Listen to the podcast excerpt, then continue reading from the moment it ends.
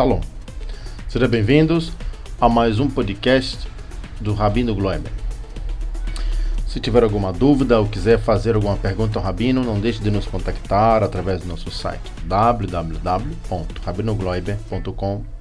Você também pode nos seguir nas nossas redes sociais e também se inscrever no nosso canal do YouTube, Rabino Gloiber Ong Torá. Estamos disponíveis também em vários canais de podcast, Spotify, Deezer, SoundCloud, Castbox, iTunes, dentre outros. Com isto, você terá várias possibilidades de acompanhar os maravilhosos Siurim do Rabino Gloiber. Rabino Gloiber Yong Torá, levando Torá até você.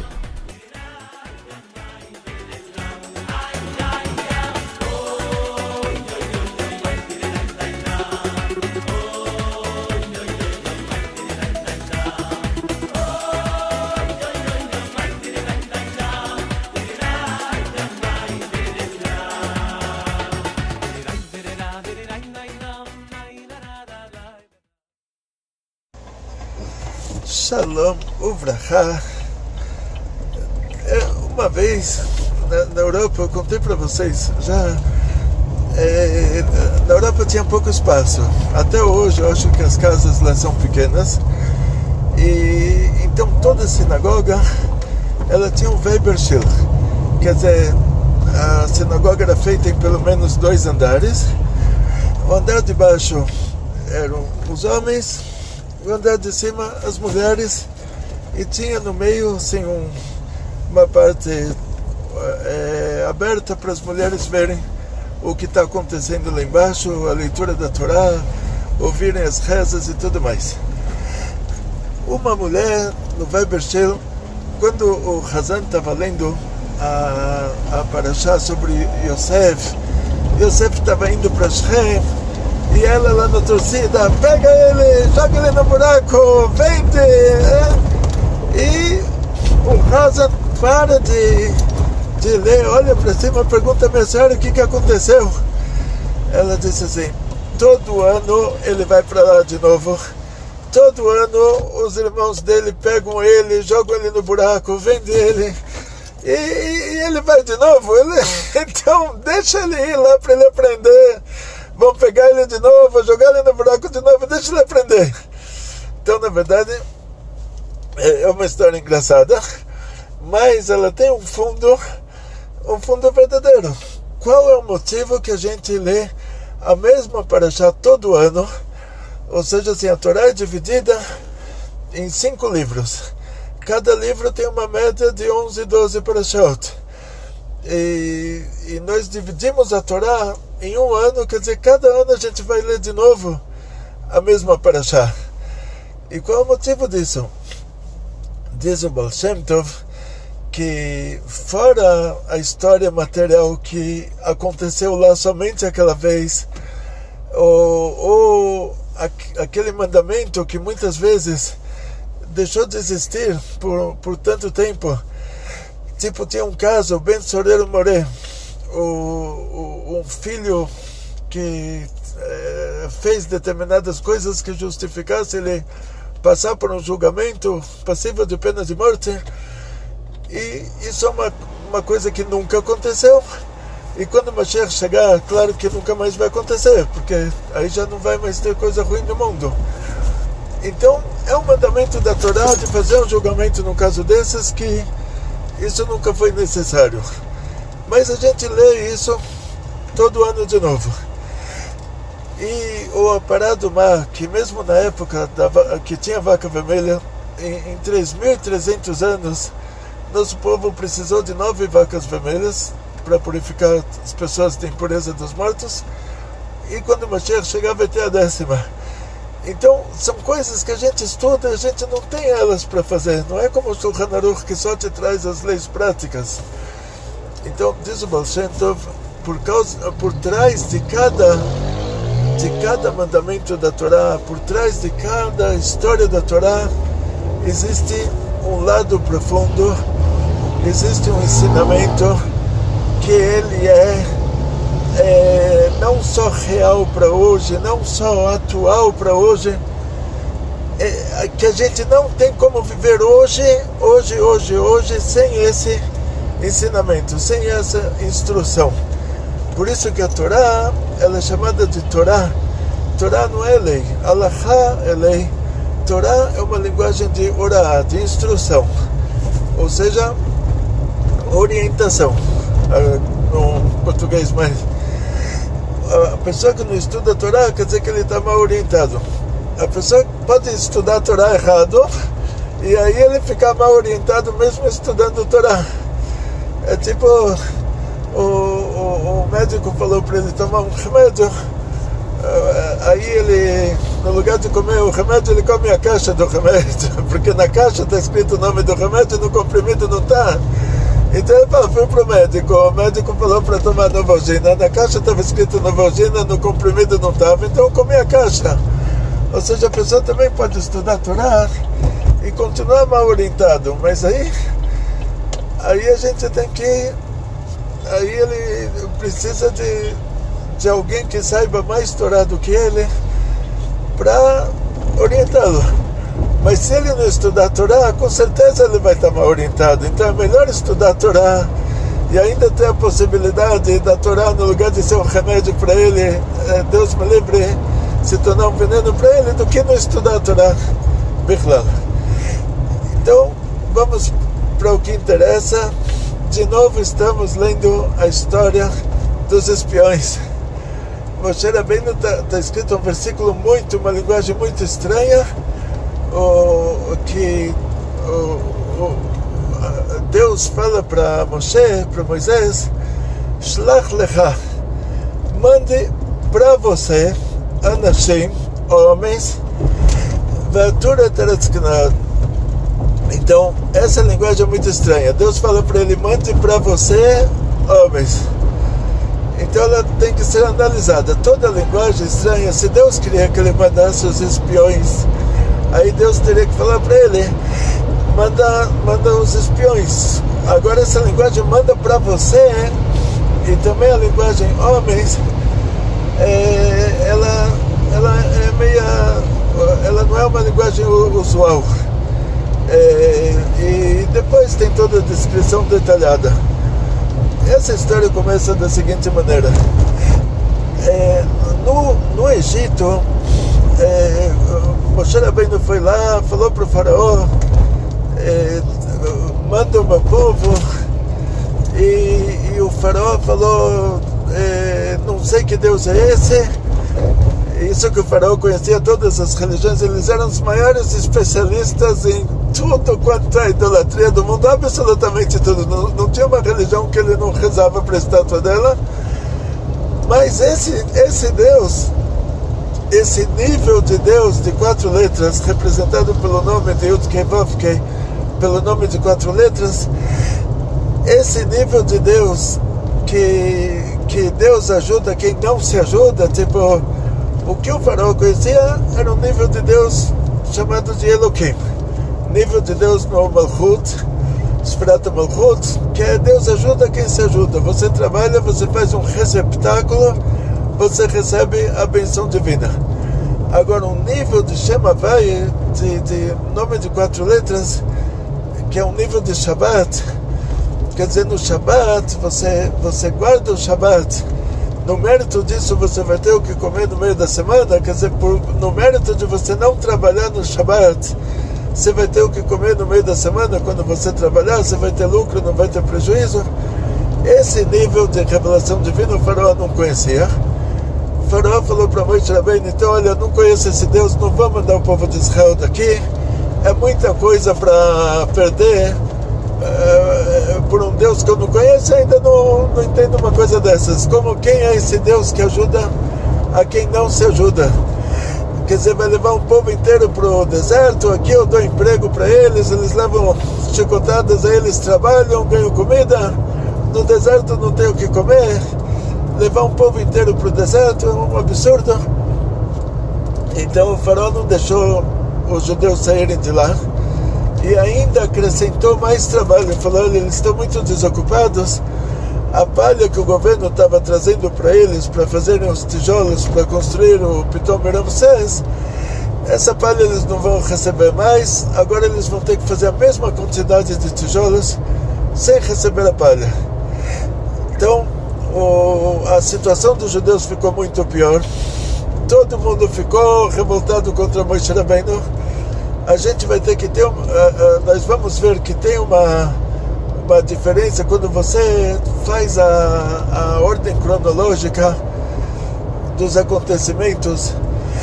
Você vai ver que Moshe Rabbeinu, numa certa hora, ele dá uma escapadinha, quer dizer assim, a partir da hora que ele fala com, com o faraó, e o negócio não dá certo, ele vai falar com Deus e ele fala, Hashem, você não, não, não ajudou. Ele pergunta por que você fez o mal para esse povo. Olha, se eu não tivesse ido lá, se eu não tivesse falado com o faraó, eles não estariam trabalhando mais duro ainda.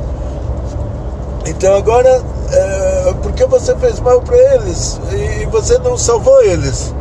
Quer dizer, eu fui lá, falei que eles iriam ser salvos, ser tirados da escravidão e e a escravidão ficou pior e eles não saíram do Egito. Então, por que você fez o mal para esse povo? Aí Deus responde para ele: Agora você vai ver o que eu vou fazer para o faraó. E também é uma resposta meio estranha assim. Que quer dizer agora você vai ver? Quer dizer, a gente perdeu a primeira rodada, mas na segunda rodada a gente vai ganhar? Não a explicação para aquela linguagem é o seguinte, que Deus está dizendo para ele, olha, assim que funciona a, uma gueula, assim que funciona a saída da escravidão. O, é, é, como se estivesse dizendo, o leão antes de dar um pulo, ele dá uma agachadinha. Ele se agacha um pouco para dar um pulo maior. Então, ah, na hora que o leão se agacha, todo mundo fala, olha que leão medroso, no lugar de pular ele se agachou mas não, o fato dele se agachar já faz parte do pulo. Então, da mesma maneira, sempre disse para ele: olha, o, isso que piorou já faz parte do milagre. É, é, é, é a descidinha antes do grande pulo. Então, Deus diz para ele: olha, agora você vai ver o que eu vou fazer para o faraó. Mas você não vai ver o que eu vou fazer para os 31 reis lá da Cananeia porque você não acreditou, você te faltou fé agora para ver que o fato do, da situação ter piorado e o milagre não, não ter acontecido, isso já é o um milagre, já é o começo do milagre, que o milagre começa assim. Aparentemente parece que a situação piorou, mas isso já é o começo do milagre. Antes da, da luz do sol chegar, as estrelas desaparecem e fica mais escuro ainda. Então, Deus falou para ele, por causa que você não teve a fé de acreditar que eu falei para você ir lá, falar para o povo de Israel que eles vão sair, e você ainda acha que isso não aconteceu, quer dizer que isso, isso já está acontecendo. Ah, o fato do trabalho ter ficado pior já faz parte desse milagre.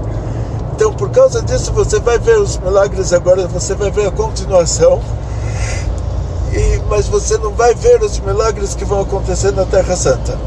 Então daí a gente, a gente aprende que todo o trabalho de Moisés Rabbeinu, do Moisés, seria levar o povo de Israel até a fronteira da Terra Prometida, que eles já estariam chegando lá imediatamente, que não era muito tempo para chegar lá, e, e lá ele faleceria e, e o, ele teria um sucessor, que no caso a gente sabe mais futuramente que seria o, o Yoshua, o Josué. Moshe Rabbeinu faleceria, ele não entraria na Terra Santa.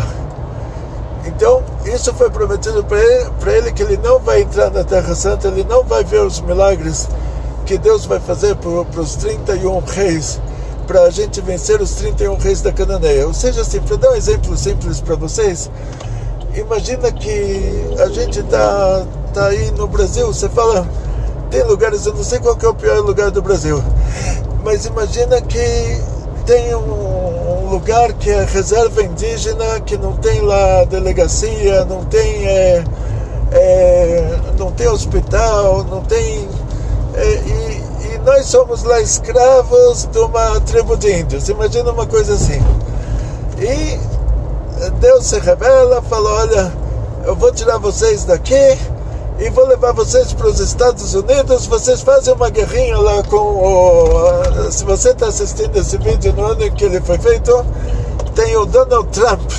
Donald Trump, o presidente dos Estados Unidos. Se você assistir no ano que vem, já vai ser Mashiach sobre o mundo inteiro, mas esse ano tem o Donald Trump. Então, Deus fala para você: Olha, eu vou te salvar da escravidão aí no meio da tribo de índios. E você vai para os Estados Unidos, você faz uma guerra lá e você ganha. E aí você vai pegar os Estados Unidos para você. Ah, é claro, qualquer um vai falar desculpa. A, a, princípio isso já é um absurdo. Quem sou eu? Olha, os Estados Unidos é, é o maior governo da época. O maior, o país mais forte de, de hoje. Como pode ser? Eu saio de uma escravidão aí no meio do mato e vou lutar contra os Estados Unidos. Eu não tenho equipamento, não tenho nada. Então, o que Deus estava propondo para o povo de Israel era isso. O, o Egito era Estados Unidos da época. A Cananeia eh, tinha 31 reis, então imagina 31, 31 vezes a potência do Egito. É, então, o, o fato de Deus tirar a gente do Egito e levar a gente para a Cananeia coloca a gente numa situação assim: quem somos nós para sair daqui? E quem somos nós para entrar lá? E a resposta para isso é assim: se Deus conseguiu te tirar do Egito, deu lá dez pragas e, e, abriu o mar e fechou o mar em cima dos egípcios, abriu para gente, fechou para eles. Então, dessa mesma maneira que Deus te tirou de lá, Deus vai te colocar na, na outra terra. Também, se precisar de dez pragas, você já viu como funciona. Você já viu que você não fez nada. Você já viu que que, que Deus ele faz tudo. Então não precisaria nem mandar os espiões. É, é, e, e, aí a gente entra na nossa paraxá já com essas duas coisas na mão. Primeira coisa, sabendo que Moshe Rabbeinu, ele não vai ser essa pessoa que vai levar o povo de Israel para dentro da terra prometida, por causa que ele, é, é, é, é no nível dele de tzadik, Deus considerou para ele uma coisa muito grave o fato dele não, não ter acreditado que o, o, o, o fato do trabalho no Egito ter ficado pior, que isso já era o começo da redenção. E por causa disso, Moshe Rabbeinu não vai entrar na Terra Santa. E mandaram os espiões para quê? Olha, Deus te tirou do Egito. É, você tinha força para sair de lá? Você fez alguma coisa? não fez. Ah, teve 10 pragas. Você só saiu. Você saiu, o mar se abriu para você e o mar se fechou para eles.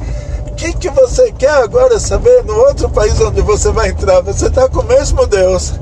O mesmo Deus que falou para ele, sai daqui e entra lá. Então é, é, o mesmo Deus, graças a Deus. Então é, é, o que, que mudou? O que, que mudou na sua cabeça agora? Que você vai dizer que, olha, Deus era capaz de tirar a gente do Egito com dez pragas e terminar com o exército egípcio com o mar fechando em cima deles. Mas o mesmo Deus não é capaz de salvar a gente, de colocar a gente dentro da cananeia. Ou você, você viu que Deus nos tirou do Egito, você viu como Deus nos tirou do Egito. Você recebeu a Torá no Monte Sinai, você viu todas as revelações divinas. Agora você está com problema de, de como entrar na Cananeia. Então a gente entende que é, por trás disso tinha alguma é, é, algum interesse. Ou seja, é, é difícil de, de, imaginar que aqueles presidentes de, das tribos, a tribo de Levi não participou nisso o, nosso patriarca, o, o Jacó, o Yaakov, ele tinha 12 filhos. O, do, os 12 filhos deram origem a 13 tribos, porque o Yosef se dividiu em duas tribos. E, e agora Moshe, o povo de Israel pediu para mandar espiões para a Terra Santa, para a Terra Prometida. Ainda não era Terra Santa, eles fizeram a Terra Santa depois que entraram. Mandar espiões para a Terra Prometida. E, e, e, e foi mandado um presidente de cada tribo, mas não da tribo de Levi. Que da tribo de Levi teria que ser o próprio Moshe, o próprio Moisés. Cada um desses presidentes das tribos, ele sabia que ele, eles tinham saído do, do, Egito, eles tinham acabado de sair do Egito. Ele sabia que o Egito era Estados Unidos da época, ele sabia que a gente não teria como sair do Egito, a não ser que Deus fizesse os milagres. Deus fez os milagres a gente saiu de lá. Eles sabiam que os mesmos milagres aconteceriam na, na Terra Prometida. Só que para eles estava gostoso ficar lá no deserto. Eles eram 12 presidentes de tribos e a comida caía do céu. Se estudava Torá o dia inteiro. É, a comida caía do céu e as nuvens da glória passavam a roupa da gente e o poço de Miriam, um rio, ia acompanhando a gente é, durante toda essa é, toda essa jornada não faltava nada. Então eles imaginaram, ah, para que a gente tem que entrar agora na, na terra de e na terra prometida? Aqui já está muito bom. Aqui a gente não trabalha duro. Lá vamos ter que arar a terra, plantar, vai ter chuva e até nascer as coisas. Aqui já está tudo bom. A comida cai do céu, o rio acompanha a gente Cada um de nós aqui é um presidente de uma tribo, todo mundo olha para a gente de baixo para cima, quer dizer, tem todas as... Eles decidiram, os presidentes das tribos, que eles seriam os espiões, eles decidiram que para eles é melhor continuar no deserto. Tinham dois que todo mundo, todo mundo, todo mundo, não é que é, todo mundo concordava que no deserto estava muito bom, do jeito que Deus fez as coisas, estava muito bom. Mas tinham dois que falaram não, se Deus quer que a gente entre na Terra Prometida, então a gente tem que entrar, não importa se a gente está gostando do deserto ou não. A gente não tem como gostar de um lugar que a gente não conhece. No deserto está tudo bem, está tudo em ordem, a comida está caindo do céu. Então a gente não tem que se preocupar com salário, com, com, com emprego. E, então qual que é o problema?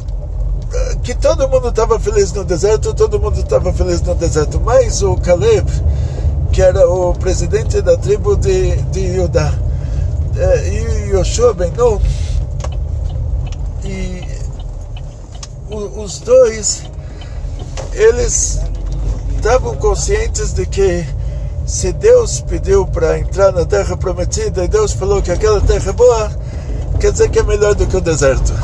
É como a gente aqui, você falou hoje, o que, que você prefere? Continuar no Brasil do jeito que está ou, ou Mashiach chegar? Mashiach chegar, eu não sei o que, que é isso. Tenta imaginar o que, que vai acontecer. Será que eu vou mudar para Israel, vou procurar emprego lá? Será que isso é Mashiach? Não, isso não é Mashiach. Israel também se pede para Mashiach chegar. Quer dizer que Israel não é Mashiach.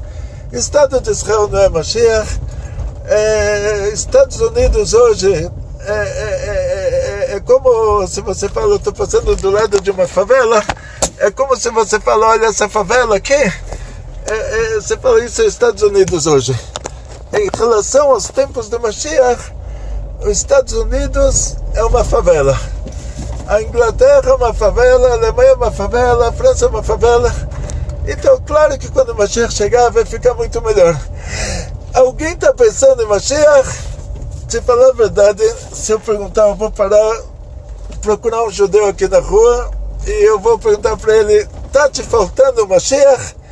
Ele vai falar: Não, graças a Deus, aqui no Brasil comprei máscara para o corona e eu estou com a minha máscara e amanhã vou começar a trabalhar duas horas por dia. E graças a Deus está tudo muito bom, tudo muito bom. Não morri, estou com a minha máscara que hoje é Derhaga, meu, meu eu fiz uma máscara judaica. uma máscara judaica. Peguei um tzitz velho, agora aula prática de máscara, é, vida no Brasil, sobrevivência no Brasil. Faça sua própria máscara, pega o seu tzitz velho rasgado, você faz uma máscara judaica. Muito bom. Essa aqui é, é, já tem uma embaixo da barba aqui na hora que me pego no pé, falo só entra aqui com máscara, já coloco. Então olha que gostoso viver no Brasil. Você não pode trabalhar dois meses, o governo não ajudou em nada. Que delícia viver no Brasil. Então você fala para ele, não é melhor Mashiach chegar? Ah, não, aqui, aqui eu já estou acostumado, aqui eu sei que eu passo necessidades, mas eu acabo me virando. Mas vai saber o que vai acontecer quando o Mashiach chegar. Então quer dizer que você não tem a mínima noção do que é Geulah. Essa é a situação que eles estavam. Deus falou que a terra é ótima como Deus falou pra gente. Oh, meu cartão está vencido. Nem estacionar o carro agora estão me deixando. Nem estacionar o carro estão me deixando, tenho que voltar estacionar na rua. Olha que, que delícia esse país.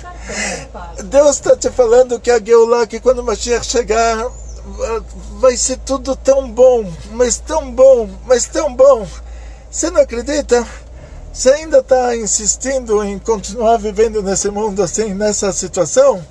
Pede para Hashem, fala, quero já que Mashiach chegue. Aí, é, aí a pessoa vai falar, não, mas o Brasil eu conheço. A, a oi, desculpa, o cartão não está funcionando mais. Muito obrigado.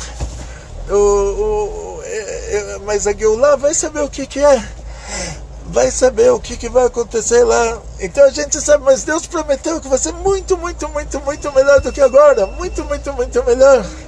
Oba! Muito, muito obrigado. Muito, muito. Muito obrigado, muito, muito. Tá vendo que lá de cima, isso a gente chama de divina providência. Eu posso continuar a aula.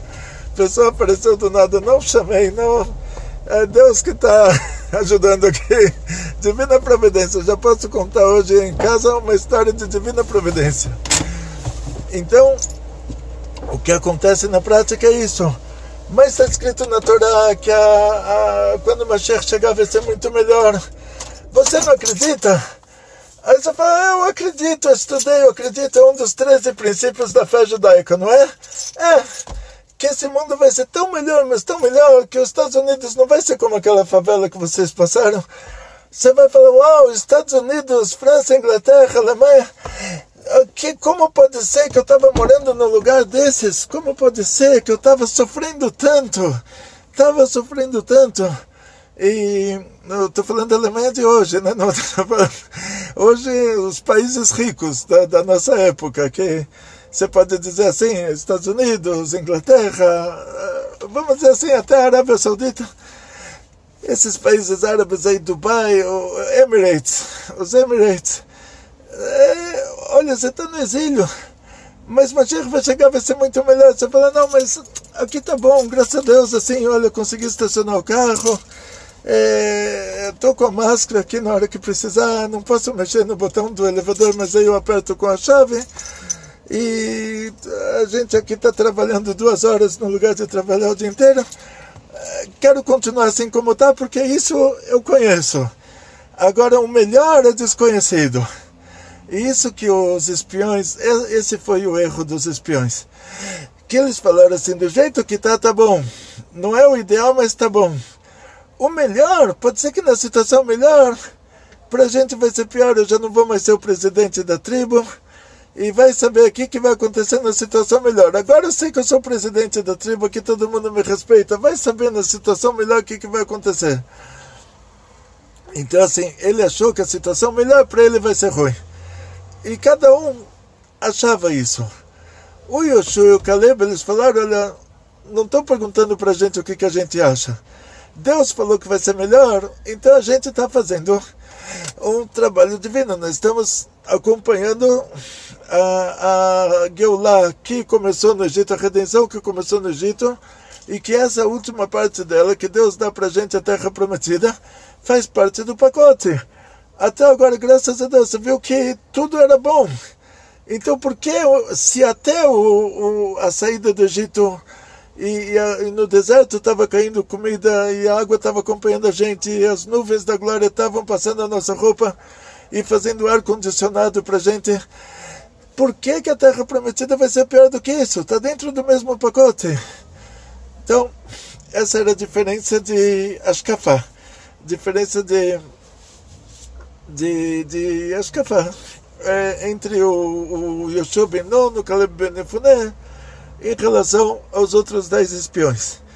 Então, por isso, para terminar o nosso assunto, essa linguagem da Torá, que é uma linguagem estranha, que Deus fala para Moshe, Shlach lecha, mande para você os espiões. Por que para você? Porque sendo que o final disso vai ser uma tragédia, que os espiões vão voltar e vão falar, olha gente, é melhor ficar no deserto porque lá tem gigantes, e lá tem a terra tem frutas grandes, então as pessoas lá também são grandes, e o Rio Jordão está entre nós e essa terra, e os cananeus vão dar flechada, a gente vai estar com o nariz para fora da água, vamos levar uma flechada no meio da testa, não vamos conseguir entrar lá, a gente vai morrer, vão pegar nossas crianças de escravos. Quer dizer, eles esqueceram das dez pragas no Egito, quer dizer, se Deus até abriu o mar, não vai abrir um riozinho desses. Se Deus fez o, as aves aterrizarem no deserto contra a natureza delas, para a gente ter carne para comer, que era um luxo, porque o man já descia, o maná já descia. Então, mas para ter carne também, aí Deus não vai fazer aquelas muralhas afundarem, que a muralha ela é pesada. A ave no céu para descer é contra a natureza dela. Mas para a muralha afundar, é a natureza da pedra de afundar.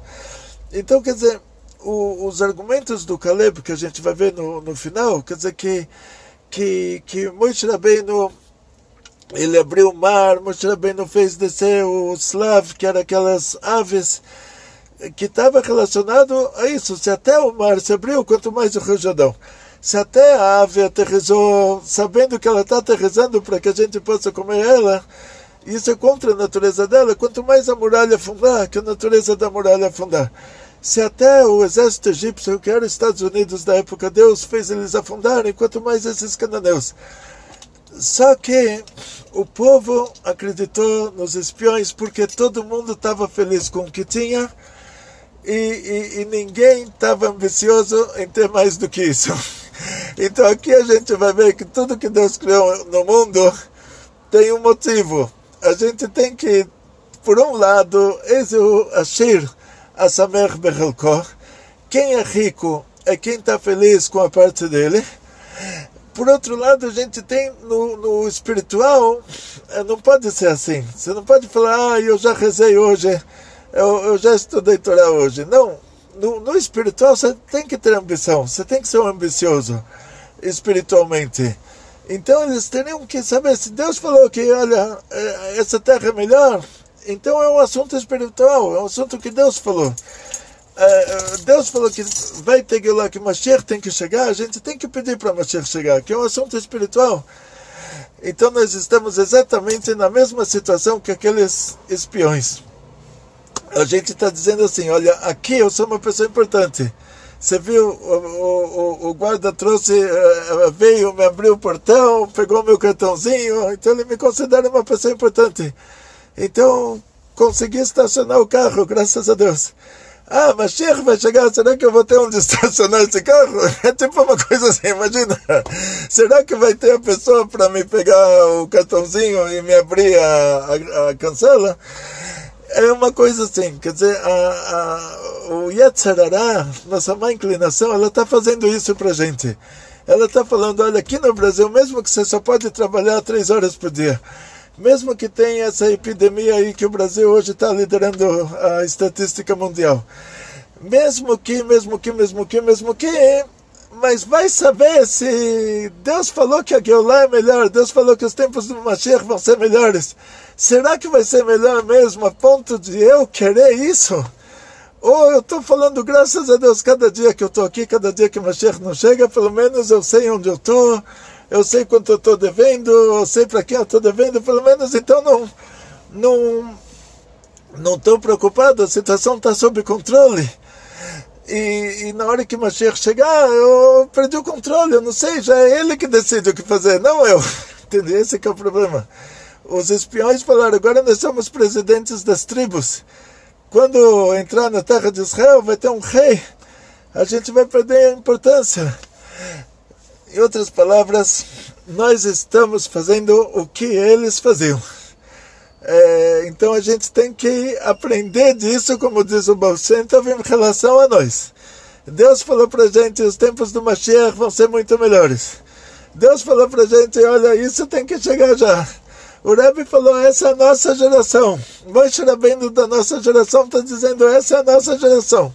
Moshe Rabbeinu da nossa geração está dizendo, olha, estamos agora, a Geulah está na nossa frente a redenção final está na nossa frente. E a gente falando, não, olha, eu não quero nem pensar nisso, porque a situação como eu estou hoje está tudo sob controle. Mas é, se ficar melhor, eu não vou saber como. Então, primeira coisa que a gente aprende daqui. Segunda coisa, a linguagem manda para você é porque Moshe Rabbeinu teria que levar o povo de Israel até a fronteira da Terra Prometida e lá como vimos mais para frente, o Yoshua seria o, o Josué, a tradução do Yoshua é Josué, seria o sucessor de de Moisés. Então, Deus falou para ele, Shlach lecha, manda para você. Quer dizer, por causa do erro deles, dos Meraglim, você vai ganhar mais 40 anos de vida. Você não vai morrer com 80, com 80 você vai morrer com 120 você vai ficar mais 40 anos aqui com o povo no deserto por causa do erro deles. Então manda para você, manda eles lá, porque para você vai ser bom, para todo mundo vai ser ruim. Mas para você vai ser bom. Eles querem que você mande espiões, vai sair disso rolo, vai sair disso rolo. Mas para você vai ser bom. Então manda, quer dizer, manda, eles querem, manda. Mas para você, saiba que para você você vai ganhar com isso. Deus está dizendo para ele: Olha o carinho que eu tenho por você. Se fosse ruim para você, eu não ia deixar. Eu, eu ia falar para você: Não manda. Só estou deixando você mandar, sabendo que vai ter toda essa tragédia, por causa que vai ser bom para você. Isso que Deus está dizendo para Moshe, para Moisés. Deus está falando para ele, sendo que para você vai ser bom, então manda, mesmo que para todo mundo vai ser ruim. Porque eles queriam, eles queriam. Então, para eles, eles vão aprender que, que ficar 40 anos estudando Torá no deserto e depois de 40 anos, a primeira Midianita e Moabita que aparece lá, elas fizeram uma dança no deserto e falaram: Olha, você quer dormir comigo? Reza para minha estátua, que faz o número um, número dois na minha estátua aí no Balpeor. Primeira, primeira mulher lá que apareceu, ele já fizeram idolatria para poder dormir com ela, isso depois de 40 anos estudando Torá no deserto, quer dizer que os 40 anos de estudo de Torá no deserto não melhoraram a, o temor a Deus deles. Ao contrário, se eles entrassem em Israel, para eles seria melhor, porque lá chove, então eles teriam que rezar, pedir para Deus, eles desenvolveriam um pouco a fé. É, quando faltasse chuva, eles iam ficar com medo de não ter o que comer iriam desenvolver um pouco mais a fé. No deserto estava tudo, tudo bom, então eles não, não, não pensaram.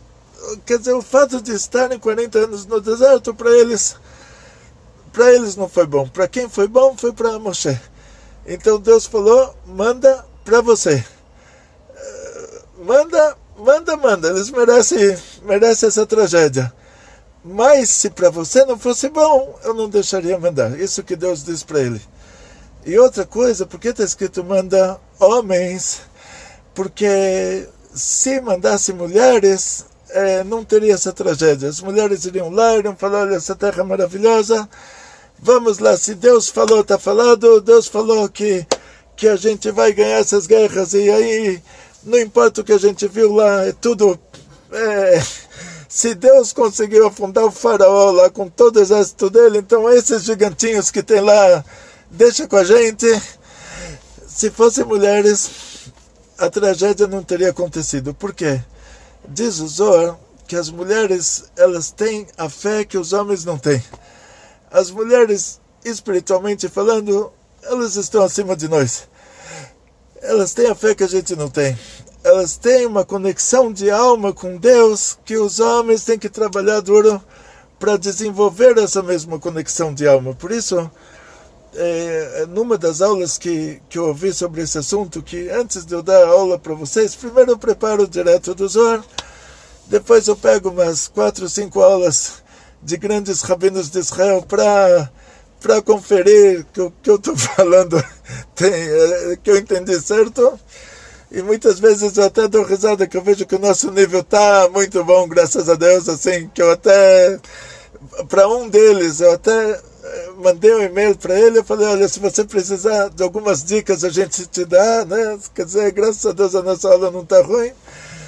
Mas numa dessas aulas que, que eu vi ontem para preparar a aula de vocês, ele diz assim que é, o, o fato das mulheres estarem muito mais conectadas a Deus de uma maneira natural é, é a causa de que Deus deu para a mulher menos mandamentos, porque ela não tem a mesma necessidade do homem de fazer tanta coisa para se conectar a Deus, ela já se conecta automaticamente.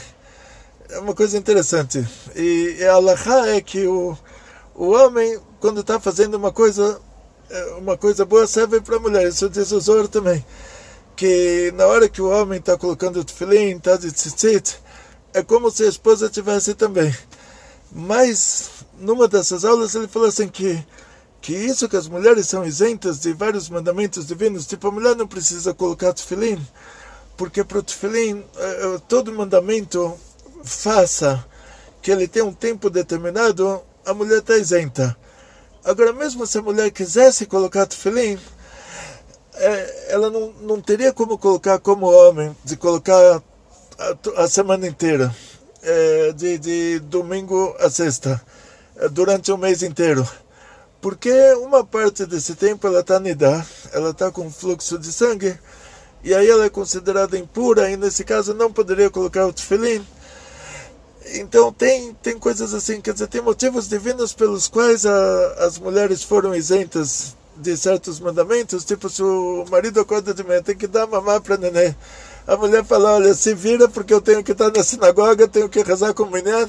É claro que a mulher então vai ser isenta de ir para a sinagoga, porque é, é, por natureza o animal ele cuida da a mulher que cuida do filhote por natureza então, por natureza humana, a mãe cuida do nenê. Por natureza humana, o nenê não vai querer mamar do pai. Mesmo se o pai tiver como, o nenê não vai querer mamar do pai, o nenê vai querer mamar da mãe.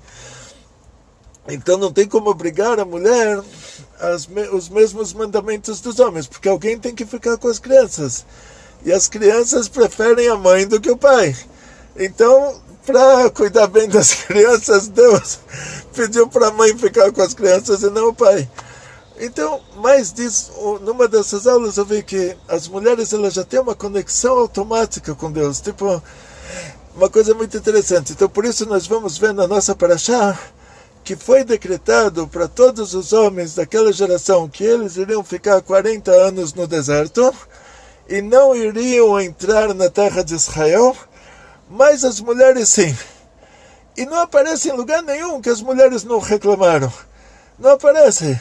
Quer parece que cada homem sentou na porta da tenda dele e estava chorando que olha o que, que Deus fez para nós, tirou a gente de lá e não vai ter força para colocar a gente lá, tirou a gente do Egito e não vai ter força para colocar a gente na terra prometida. E não parece que as mulheres não estavam, não participaram disso. Mas disso que Deus fala que para Moshe, que todos os homens de 20 anos eh, para cima, eles não vão entrar na terra prometida, quer dizer que as mulheres sim entrariam. Que as mulheres não participaram dessa choradeira, não participaram dessa reclamação, e por isso Deus fala para Moshe: isso é, é Shlach Lecha, manda para você, quer dizer, para todo mundo é ruim, mas para você é bom. Anashim, homens. Aí diz o Kliakar, que se mandasse mulheres isso não teria acontecido. Então Deus fala: eu quero que você manda para você porque para você é bom. Eu quero que você manda homens porque eu quero que aconteça isso de ter que ficar 40 anos no deserto para eles verem o que, que eles aprontaram. Mas se para Moshe não fosse bom, Deus não deixaria. Então, teve aqui um, um plano divino que Deus fez com que a pessoa ruim deixou a pessoa ruim fazer a coisa ruim porque a pessoa ruim mereceu um castigo e essa coisa ruim para a pessoa boa que era Moshe foi um prêmio. Então por isso que Deus permitiu que isso acontecesse e Deus falou para ele manda homens e não manda mulheres porque se mandasse mulheres isso não aconteceria. Então daqui a gente vê que a nossa paraxá começamos com a história da mulher lá que estava na torcida toda, falou, olha, todo ano você conta a mesma história. Então, esse ano, esse ano a gente não contou a mesma história. Então esse ano vocês, as mulheres aqui vão já tem, uh, vão aprender uma coisa nova. Aprender que a mulher está conectada a Deus de uma maneira muito mais profunda do que o homem, que os maridos têm muito o que aprender com as mulheres do, dessa conexão, como, como estar conectado a, a, a Deus. Muito sucesso, muita saúde, muito dinheiro, muitas felicidades. Atzlacha, Briut, Panasab Shefa. Que, que, olha, que daqui para frente, todo dia a gente peça para Hashem para trazer rápido a Geulah, para trazer rápido o Mashiach, para que a gente possa já entrar numa situação melhor não fazer como os espiões, que eles ficaram com medo do melhor. A gente sabe que Mashiach chegando vai ser melhor. A gente tem que pedir para gente todo dia, para cada dia. Se Mashiach não chega, Deus me livre hoje, pelo menos chega amanhã. Se Deus me livre não chega amanhã, pelo menos chega depois de amanhã, mas cada dia a gente tem que pedir temos que ser ambiciosos espiritualmente, não ficar, não se contentar com pouco, porque isso é um assunto que para Deus é importante. Atzlacha, Briut, Panasab Shefa, não se esqueçam de se inscrever no nosso canal, mesmo que você está inscrito, então pede para seus amigos, é, para as pessoas próximas a você se inscreverem, coloque o joinha. Muito obrigado por tudo. Koltuv.